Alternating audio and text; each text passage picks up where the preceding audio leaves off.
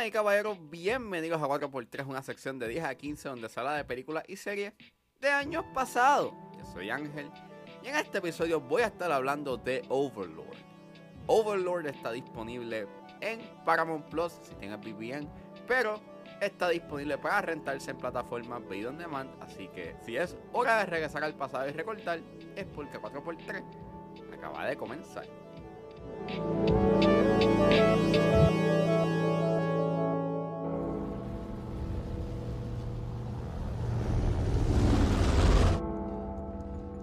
Three months ago, I was cutting grass in my front yard. And the mailman shows up with a letter from the army. Now I'm here. No idea where I'm gonna end up. Overlord es una película dirigida por Julius Avery y es escrita por Billy Ray y Mark L. Smith, basado en una historia por Billy Ray. El elenco lo compone Jovan Adepo, Wyatt Russell, Mathilde Olivier, Pilo Asbick, John Magaro, Ian de Stecker, Jacob Anderson, Dominic Applewhite, Joseph Quinn y Kim Woodbine. Y trata sobre un grupo de soldados americanos que se enfrentan al horror detrás de las líneas del enemigo en la víspera del D-Day en la Segunda Guerra Mundial. Disclaimer, esta película tiene un alto contenido violento y hay temas de coerción y violación, por lo cual sugiero discreción. ¿Por qué hablo de esta película? Porque hablo de Overlord. Pues se pensó en un punto que esto iba a ser parte de la franquicia de Cloverfield, pero J.J. Abrams confirmó que no fue, que no iba a ser parte de Cloverfield o del universo de Cloverfield. Y esta película estrenó en el 2018, tuvo un presupuesto de 38 millones y recuperó 41.7, así que no fue, no fue del todo un palo, pero yo sí me acuerdo cuando yo la vi. Eh, para ese entonces yo estaba trabajando en el cine y de vez en cuando, y de cuando en vez, pues cuando salía de un turno temprano, pues veía una película. Y cuando salió Overlord, estaba teniendo una buena recepción crítica. Y pues me entró la curiosidad por verla. Entonces la vi en IMAX. Y, y, en verdad fue un disfrute. No la he visto desde que la vi esa vez. Y, mano, la, la revisité y sigue siendo un disfrute. Honestamente, esta película me sorprende en que esté tan bien hecha en, en sus aspectos técnicos. En esencia es una película de guerra con elementos de horror que se complementan bastante bien. Y puede que para algunos como que sea para nada de sorprendente, digamos, ver películas de guerra y lo puedo entender, pero creo que lo que hace Overlord con respecto a lo, a, lo horripilante y caótico que llega a ser la guerra, pues está cool. Tienes esta escena que transcurre en un avión al principio que de repente está todo el mar y, y se convierte en esta bienvenida repentina al infierno que es la guerra y los soldados se empiezan a tirar de paracaídas y el avión se empieza a caer y el personaje de, de Jovan Adepo se cae y ven las explosiones en el cielo. Y hay humo, destellos, disparos. Y todo es dando este feeling de que es, es todo una sola toma. Y está bien fotografiada. Más todo el ruido que está aconteciendo a sus alrededores. Y es una cacofonía y una escena sumamente caótica que está bien hecha. O sea, que en verdad hace bien su trabajo en retratar ese caos y ese horror de lo que es la guerra. Pero a la misma vez quiere hacerlo una montaña rusa y. Y pues. este. En verdad sí es una montaña rusa. O sea, sí hay una cierta conversación sobre lo que. sobre cómo la guerra cambia la moral de un individuo. Pero eso se queda a un lado para el entretenimiento. Y pues, está bien. Mm, o sea, esta película no quiere ser tampoco una obra, una obra introspectiva sobre la guerra. Pero aprecio, digo, de que tengas estas pinceladas y te deja manifestar a veces como que lo horrible que puede ser la guerra. Pues, la película está aquí para enseñarte tiros, explosiones y nazis muertos a diestra y siniestra. Y lo hace sumamente bien. O sea, la fotografía en las escenas de acción es bien clara, coherente y se siente bastante práctico. Like, hay pirotecnia envuelta de que destruyen un par de cosas en los sets y se siente que es un set y que no están grabando en un green screen. De hecho, llega a tener unos encuadres bastante hermosos que no me había fijado cuando la vi por primera vez.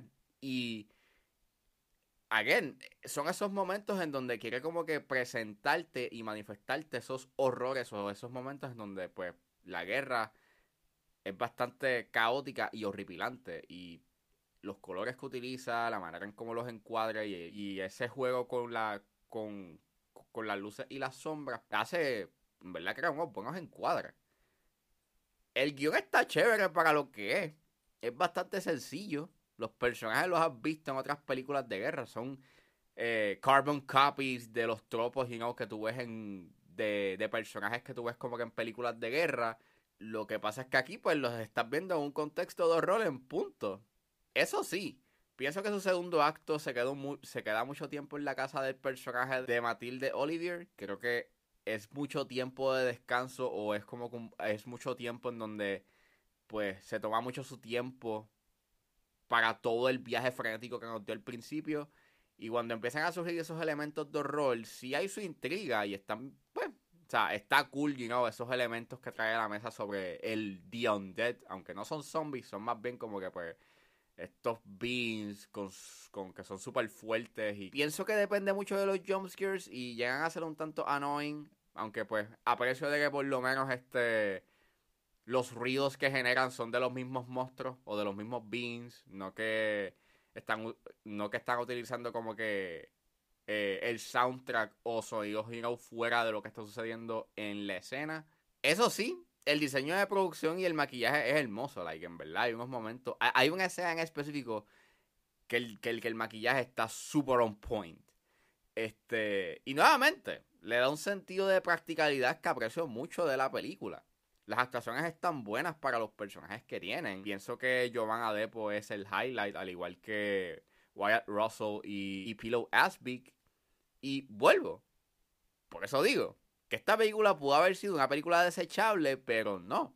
Decidieron hacer una película que genuinamente trataron de proveer un buen entretenimiento, con buenas escenas de acción, efectos prácticos, que por lo menos los actores tratan de dar un buen desempeño actoral tienes un tienes buenos efectos pirotécnicos, un buen maquillaje y eso pues está cool. El guion pues está a merced de eso, del, del entretenimiento y crea unos buen y crea unos buenos set pieces, mayormente en su tercer acto que están cool y que, mano, entretienen. Y aunque el guion no es lo mejor de esta película, lo demás que lo rodean, ¿verdad? Lo elevan y traen consigo eso, una buena experiencia. Y maybe puede sonar que es una película ok, pero no. Pienso de que cuando yo la vi en su momento, a, mí me encantó mucho cuando la vi en el cine y viéndola de nuevo me sigue gustando por eso, porque aplaudo mucho su practicalidad y que se, se hayan esmerado en proveerle a la audiencia buenas escenas de acción y buenos efectos prácticos. Se pudieron haber ido por una ruta fácil e irse full CGI y shaky cam con cortes rápidos, pero no. Y en verdad eso es de respeto porque, nuevamente, se siente que es una película que grabaron en locación, que se siente se, siente tangible y cuando tú lo comparas con lo que está pasando ahora mismo, you con el MCU, I mean, sorry, pero es el referente directo que tengo, pues en verdad como que yo extraño eso, extraño cuando las películas pues se iban o se grababan en locación y que los sets se sentían y no tangibles y que no estaban detrás de un green screen y eso le trae consigo como con cierto tipo de gravedad e impacto a lo que sucede el, en una película o en una escena.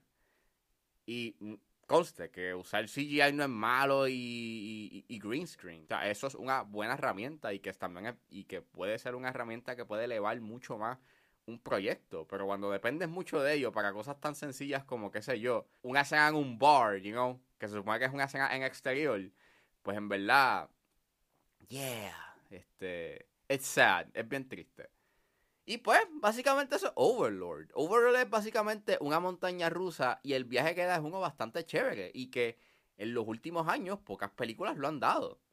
Ahora es que en este año estamos viendo como que una proliferación de películas de mediano presupuesto, en donde está yendo como que ideas bien random, digamos, a la mesa y se le están dando como que oportunidades a contar otras historias fuera de las fuera que no estén basadas en propiedades intelectuales y no conocidas y eso está cool. Y pues nada, es otra película de mediano presupuesto que. Qué bueno que exista. Y aprecio que exista. Así que, si no la han visto, véanla, que en verdad provee una muy buena dosis de entretenimiento.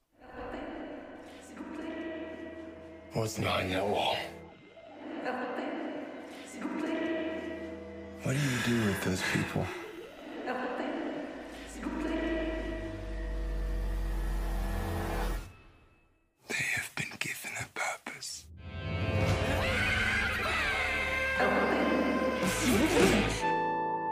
Eso fue todo en este episodio de A4x3. Espero que les haya gustado. Suscríbanse a mis redes sociales. Estoy en Facebook, Twitter e Instagram con Recuerden suscribirse a mi Patreon con un solo dólar. Pueden suscribirse a la plataforma y escuchar antes de su estreno los episodios de 10 a 15 y a 4x3.